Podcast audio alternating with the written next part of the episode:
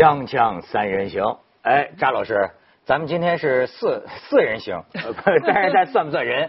很难说啊。人？这个马马先生，你算是这个见了前约啊，说好了，我说下回把这猫带来嗯，果然就哎呦这眼睛，嗯。这这是什么种的猫啊？这个猫啊是有点杂，这猫是这个呃土耳其繁猫，你看黄尾巴，这是它的标志，黄尾巴，它叫有名吗？有名叫黄枪枪，跟咱们锵锵 有缘黄这有缘，黄锵锵，锵锵哎，黄锵锵，开黄腔，开黄腔哦，那不是说我的吗？黄锵锵，应该是红枪过去猫谱啊是这样，学里脱枪是指白猫黑尾巴，这猫这是白猫黄尾巴。我们不想原来想叫金锵锵，说金锵锵有点奇异，就所以就叫黄枪枪。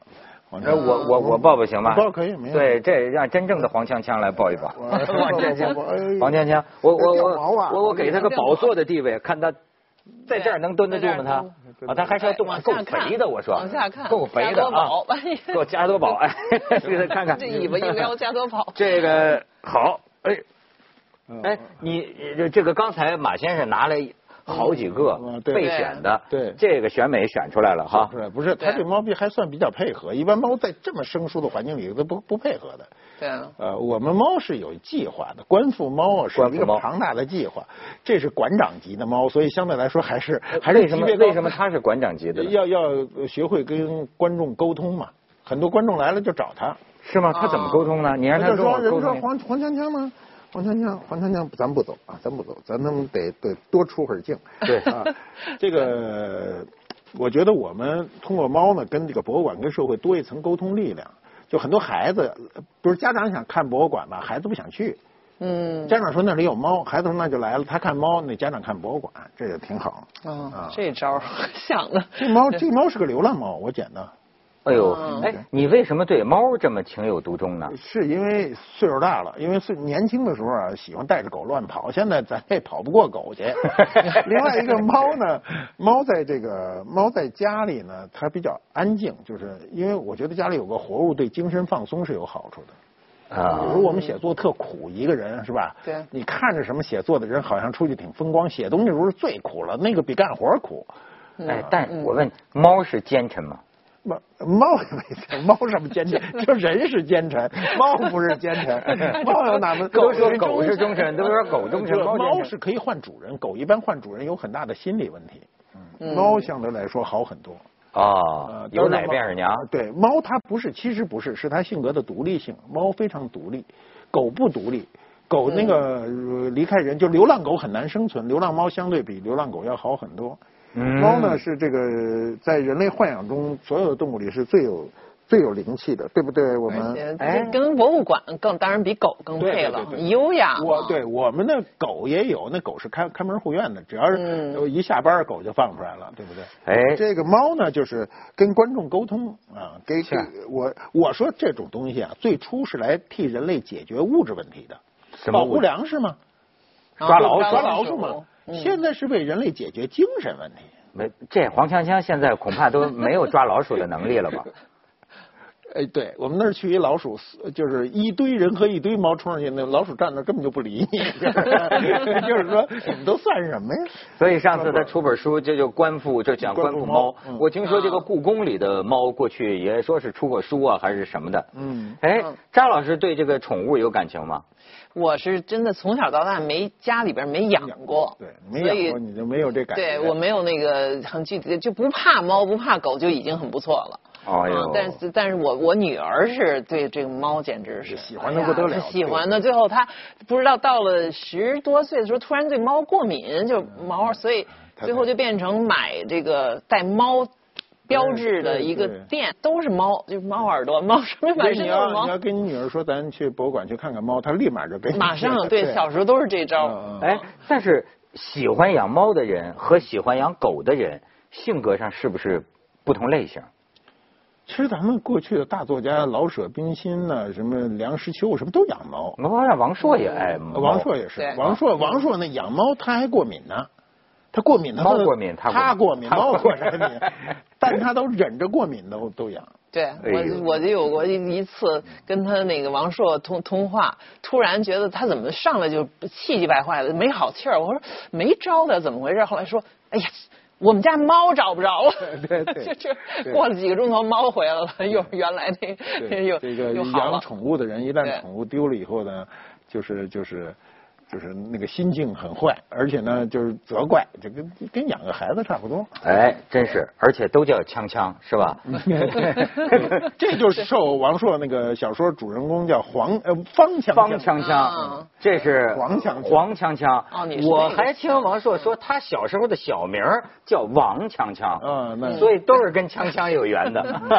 那咱们今天锵锵了啊，咱不能光聊猫，不是有一天可以专门聊一集，对拿他那九九个猫一起上来，嗯对吧？对对对但是今天呢，咱们先聊聊诈骗犯啊。嗯好好好，我们 我们头一次出出境就赶上诈骗犯了。诈诈诈骗犯，哎，呃，你说这个最近啊，这个台湾的这个事儿，嗯呃，在肯尼亚不是也就是遣返回来，嗯但是肯尼亚呢，根据有关法律，他遣返回大陆。嗯结果这个在台湾不是有人这个的反对嘛，又说什么什么的，因为这些诈骗的呀是台湾人居多，嗯。他就有这么一个有这么一个集团，嗯。所以你知道我看到的最新的一个新闻，就是说四月十六号，嗯。有二十个在这个马来西亚涉嫌这个诈骗，嗯。涉嫌诈骗之后呢，然后被马来西亚就是那种电信诈骗，你真的是哪种嗯电信诈骗？被马来西亚遣返回台湾，嗯。然后果不其然，这中国发言人这回有话说了，就是说飞机一到桃园机场，嗯做了个简单的填表，警方简短讯问，嗯放了。嗯这二十个人就放了。所以这台湾媒体就采访，就说：“哎，爽不爽啊？”那些人就说：“哎呀，我还怕个 给遣返回大陆呢啊！没那到台湾就舒服了，就爽了，就放了。”嗯所以这个呢，就张老师，你有没有碰见过这种？我还真碰见过，就是碰见过。当然，我最后没把我的那个 钱都给他，但是我收到过这样电话这几年前收到过，就电电信告诉你当时是怎么说的，好像就是你的这个呃已经超支了，什么电话费没交，因为有人偷用了你的，然后就是你要摁几就转到一个帮你解决这个，然后先开始这是个录音电话，等到转的那人呢，马上就是换了一个人吧，而且我一听那声音就不是大陆的，不是普通话。他那个是那种国台湾国语或者港台，反正总之很斯文、很温和的一个声音，马上我的信任感就陡增，你知道？就所以 当时我不知道台湾有这么一个特别的说诈骗犯，马上一个你觉得因为大陆你觉得骗子到遍地都是，肯定不信，我就抱着一点心理侥幸，我再听一下呢，结果是这么一个，我马上眼前浮现的是一个不穿着西服衬衫、戴眼镜的这么一个一个一个很斯文的人，可是再往下一听，我就知道不对了。就是说他要你啊，再要转到什么地方，你要给你的身份证什么什么的。当然我没信，但是我确实有一个发小的妈妈，真是她从来在家里是那种钱刚独断、说一不二的，就不问孩子任何事人家警惕说老太太要警惕啊什么的，她不听。结果她真的上了当，把她的就是非常决断的、果决的，听了这一步一步指示，下楼去把她的那个一生的积蓄全都给。全打水漂了，全给交出去了。这个你要说这个这个马先生最爱说骗子了，马先生，我发因为这现你对诈骗的案特别感兴趣特。别感兴趣，是我要防止被骗，就是 就每个新型的诈骗案，只要新闻一公布，我都仔细听，看他用什么手段，利用什么道理，因为道理很重要。现在我觉得啊，诈骗现在是严重的社会问题。嗯我跟你讲，他公布的数据，这是公开公布的数据啊，去年就是骗到台湾去的一百个亿，一百个亿什么概念？阿里巴巴也没挣一百亿啊，你知道吗？世界级的大公司挣一百亿的都没没几家啊，那等于有一家欺骗诈骗公司把钱全骗去了，而且这里追回才二十万块钱，那等于没追，嗯。呃，追不回来。那么现在问题是，它涉及到很多人命，这就很恶劣了。就有的老年人想不开，对，跳楼了或者对，自杀的然后还有的是什么救命钱，什么各种情况都有。对。啊，这些人呢，都就是很很怪，就是他们这个这套诈骗的设计是有高人设计的，嗯。他们这个对你的心理的伤害是很重的，所以在这种情况下，很多人就把钱拿出去了。呃，这这我都知道，有人骗了上千万都被弄走了。那为什么台湾特别出这这些人这个我我跟你说，我看了点资料，就说这个台湾呢，现在这个经济也是低迷哈，但是呢，这个产业全球独步，哇，就是电信诈骗。这不能算产业吗？这 台湾这产业 这行业行业也不能这行业算，这能算什么呀？这个哎我你看到我碰见过两次了。嗯到最后我识破，最后就一直说说是南京公安局嘛，我在这节目里讲过。嗯最后我识破是我在临到我要把这个身份证号码讲出来之前，我突然一激灵。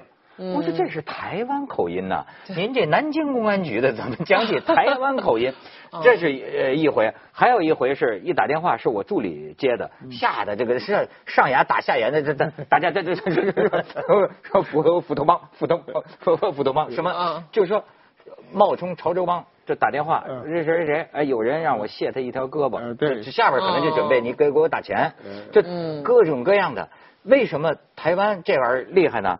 就是说原来啊，这里边有几步，比如说一个是这个机房建设，你知道他有时候台湾查的严的时候，他就跑到对岸的厦门，就前些年、跑到对岸的厦门设他那种机房基站，嗯因为他要通过那个反复转播打电话，包括这种网络电话，现在这不跑肯尼亚去了吗？嗯然后呢，逃避制裁但是这个机房的建设呀、据说核心技术不给外人，核心技术就是台湾人才装这种基站，装装嗯装这个机房，这是第一个核心呃技术。第二个呢叫话术，说话的话，嗯，话嗯就是这里边还分等级，他有剧本有剧本跟你聊天对一般初级的，就是或者说大陆同伙也能干的是初级的，就冒充公安。但是呢，你一上了套呢，下边呢就队长跟你说话了。一般这队长这个档次的就得是台湾人就是这里边就一套招儿哎嗯，然后再有一种呢叫什么车手，这个车手啊就负责是。拿着银兰卡，骑着摩托车啊，蹭蹭蹭到处这个提钱，这里边有很多具体的技巧。他怕你醒过来，他是这样，他是我看到他那个骗子的有些自白哈，他很有意思。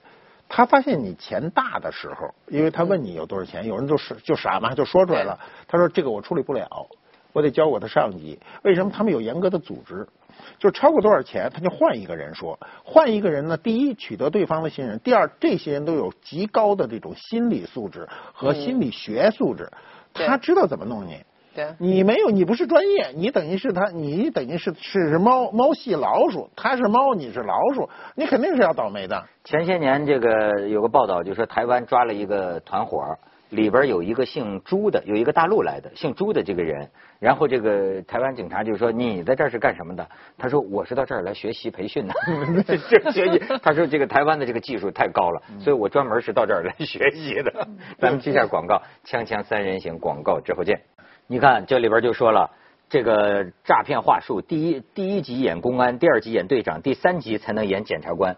就是说，这个，而且呢，你说骗多少钱的，我知道也狠的，就是香港骗到香港去了。香港一个就是民族声乐的一个歌唱家，嗯然后呢，先是接到香港邮政总局的电话，说你有这个一个邮件啊，在这个内地被查了，你打某个某个电话。结果呢，这一打电话过去，那边一个是最高检察院的这么一个官员，嗯然后跟你就是说了，说为什么截你这邮件呢？你和你老公，她老公也是香港著名的民乐民乐音乐家，这对夫妻，说你们俩涉嫌国际什么重大诈骗案件，说你这个就就有事儿事儿事儿事儿大了，然后呢就跟他讲，就说你呀给我打一笔钱，就什么保证金，这个清白什么保证金。我呀，在这个内地给你给你疏通疏通这个事情，结果呢，要不说咱们这艺术家是不是都很单纯呢？主要是钱多，分你这多少钱？分七次，他们汇过去两千万港币，哇，还没七次，第六次还没醒过来，两千万港币，最后天哪。骗了这两千万港币，觉着是不是该报警了？这这一报警，然后这个几个地方的警方联合破获的啊，这是一个诈骗了，就是制造了四千多起诈骗案件的，抓了是个两百七十多人的这么一个集团，嗯。其中呢八十多个人是大陆人，但是嗯。另外那那个将近两百个人都是台湾人，就是台湾之光？也叫对。台湾之耻，台湾就盛产这个，你说这为什么呢？怎？么回我认为我认为这里肯定有学心理学的，就是有学位的人，他不是一般的骗子，就是他，而且他们是在总结，他有剧本嘛，反复的总结，比如在这个地方打课本，回回穿帮都穿到这个位置上，然后他就把这块要改，要改剧本，一次一次的写，敬业啊最后他就变成一个完完善的这个剧本。这个剧本呢，呃，就就就屡试不爽，而且很多，你比如说我碰到一个是一个警察跟我说的，说我我爹老警察一辈子退休以后被人骗了十七万，老嗯这是多年辈子啊多年打猎的被鹰叼了眼对睛。他这个，而且他这个科技含量之高，我也就让我想起来哈，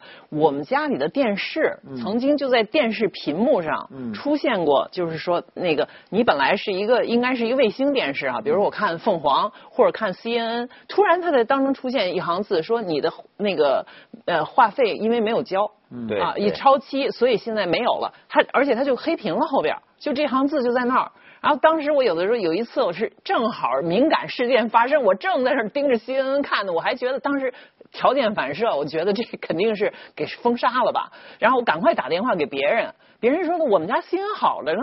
然后我赶快给我们家楼下打电话，说的去诈骗，根本甭理他，咱们小区一块儿交的费，不可能。可是他能做到这份儿上，就说卫星他能给你的信还有号很多技术。对你说这个心理学啊，你知道现在还有一种公安局已经提醒了啊，这个这个做大婆的这个不要 不要轻易暴怒，你知道吗？啪一个短信发到你手机上，我是你老公的女朋友，嗯你看看你老公跟我做的事情，要甚至还就说你要跟你老公离婚，我跟你老公是真爱，好，你想做一个原配，他看见这个，对。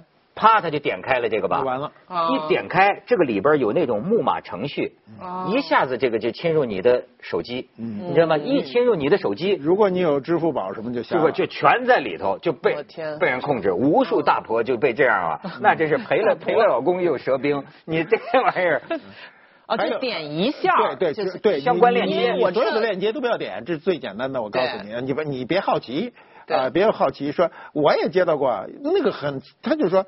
那个那个进了一个信息，上面写马未都，你看看你自个儿干的好事儿，链接。我看我好事儿，你还不直接告诉我，你给我打一链接，我知道你你只要因为你有时候好奇我干啥好事儿了，一点马上就。我在美国现在说起来也接到过这种电子邮箱，他就说你你怎么怎么怎么样，然后你你你别点嗯，你只要点就完蛋吧。然后我们就是就做过这样的事儿，不点，但是写一个回，他说只要你回信，我就怎么怎么样，就给你怎么样，然后就写一个回信，比如就骂人就或者什么，然后你看他回信不回信。那边还照样感谢你的支持，感谢你的配合，就知道这种骗子。所以咱还说猫是奸臣，人最奸诈，这这这骗子，我那我那天还看一个小段儿很有意思，一女孩儿钱不多，给人打电话，有时候挨骗。就这个骗的过程呢，他就不停的给人打钱，一点一点，一次一次的，嗯每次都不多，就一次比一次多。到最后呢，那女孩说：“我实在没钱了，我就是说了实话，我没钱了。”然后那男就那对方的骗子特嚣张，说：“我告诉你吧，你还傻了，我是个骗子。”然后这女这女孩到这会儿还不醒吧，还说。他是不是骗我的？就是 最后说了一句实话，他他们认为是个骗子，就认为这句实话是在骗他。那骗子说：“我就是个骗子。对”告诉他了，你也没钱了，我也不想骗你了。对这都不行。这是各种就是这种心理战术太多，咱们只是说骗钱，我听到那种网恋上被骗的，哎呦，那在网恋上被骗成什么样呃？骗成什么？就是我就就就一个朋友就告诉我，他告诉我的时候还告诉我，就等于这是我唯一的一次这个真正的真正的爱情，就被这女孩儿就各种，可是这女孩儿说的，她就她能把那很多就是。类似的都说的正对，说我是证监会，在证监会工作的，然后我在哪儿哪儿哪儿学的什么，在比如我哈佛回来的，或者什么什么，说的特别像，你知道吗？可是到到最后呢，实际上他是要你，然后他这这这女孩一会儿又又发脾气了，今天这股市怎么样了？这老板怎么样了？说的特别像，然后呢，这个这位呢就觉得已经被当成一个特别就是一个特别神秘的一个高级的这么一个白领女性哈、知知知性女子哈、就爱上我了，然后就开始给她支招解决心理风味，然后就马上各种各你就越套越紧，等到终于要见的那一天，他说他最后咱们还是见一见吧。当见的那天，说那天出了一个车祸，当场送医院去了。在医院里边还还在继续呢，还继续到一直到医院，就说医院你的好了，你该出院了吧，咱们俩还该见了吧？这时候没了，我然后跟我讲的还说非常遗憾，你看他这个可能最后还是我哪儿做的不对。嗯你看他这么这这这么我都过来了，我这我他告诉你，他都有可能见着那人就是个男的，根本连女的都不是。真有可能。只有只有编造的爱情最能满足对方。为什么大部分谈恋爱都不成功呢？是因为你是真实的，如果你按一个完美的去塑造，因为网恋就有一个好处，你看不见嘛，呃，看不见你可以想象嘛，就是网上谈恋爱就是林黛玉和贾宝玉，对那个现实谈恋爱就是那呃影视剧，你看小说的时候，那林黛玉、贾宝玉就漂亮的就是对。绝代佳人。发个照片，那照片上长得都跟林黛玉。那他不是他的，那是那肯定不是啊对不对？所以现在这种这种，但是他就是说，这种可能普普遍社会有一个感情的需求的时候，就特别饥渴。实际上是很多人是，就是你别看社交网站这么发达啊，你周围还会碰到好多就是真的空虚啊，真的不知道自己该干什么，这种人特多。就这种时候，我觉得那就是那种情感诈骗犯也特别，就是情感诈骗就是最终是要借钱，就是有人是有多大财主，我看那个什么，就身家上亿的人，最后说我临时借二十万，跟那女的谈了好久好久，说那二十万一打卡上，这人就消失了，就都是最后这样。还是那就是我还这周围有的朋友就是那样的，就是说这女的跟他这个谈恋爱，送了房子，送了车，送了钱，嗯消失了。嗯，那就是这钱是真的，房子也是，真的，就是他是当真的，什么小三儿或者什么的，就真给啊，嗯。就说是包二奶嘛给，但是呢，因为给完了，这女的不让他就是不接他电话了，没了，嗯。你这最后怎么着？他就告他诈骗呢，嗯。这个告他诈骗，最后你你不告他，得找不着这女呃女孩儿。最后呢，这女孩那边也找律师啊，就说我这恋爱啊，这是这是这这馈馈赠啊。但是我听说这个官司有可能告得入，所以最后庭外和解，就是退回一部分。嗯，要不然，哎，你真的你说一女孩儿她她怎么说就跟你有这样的，我我我我也知道，就是就是以谈恋爱敛财，啊。利用自己的颜值啊，或者身份呐、就是或者还有带有编造的身份呢，就是连连续的，他会把住一些界限。啊，但是他他比如他发现你能给他花钱，你能给他，他就给你时间长，投资嘛，嗯是吧？收获期比较漫长。如果发现你这人肯定不行，他很快就断掉了。他有这样的，就现在这个各种诈骗。我现在主要想说一个什么呢？就是我们千万不要认为自己智力高，大部分就我认识好多是高智力的人被骗掉，淹死的都是会水的。对他们都认为你我这么高的智力你怎么能骗？而且这些人往往被骗了以后不好意思说，对连案有时候都不好意思报，没错那丢人丢不起，就跟那赌钱的是吧？对对对从来不说输钱的时候。对对，这种就很，因为因为我碰到过很多次嘛，各种，有时候我也一机灵，就是我还得需要一段时间才能反应过来，并不是说我打起电话就知道对方是骗子，而且呢，你也会发现，比如说卸胳膊卸腿这事儿，头一头一次听见的时候，也心里也是咯噔一下，人家凭什么卸我腿呀、我这两条腿卸一条不少一条吗？所以，但是时间一长就发现了，我接到就是卸胳膊卸腿的电话三四次了。你也接到过？太多了。我第一次接到的时候，那哥们儿说，我们觉得你人不错，你要是把钱给我，我就不拿别人的钱了。不是，他还知道你是个名人啊？对他知道你是他谁，敢讹诈你吗？这怎么不敢？他知道是我，他上来就说我的名字。那你更丢不起我现在是这，样，我现在是因为我防止地域歧视，我接到这类电话都是一个地儿打来的。哪儿啊？我不能说嘛，一说的人家就说你这是地域歧视嘛。啊，对不对哦？他对但是有一个规律，就是他好多诈骗的方式都是那个地区的人，嗯这个地区的人以此为生。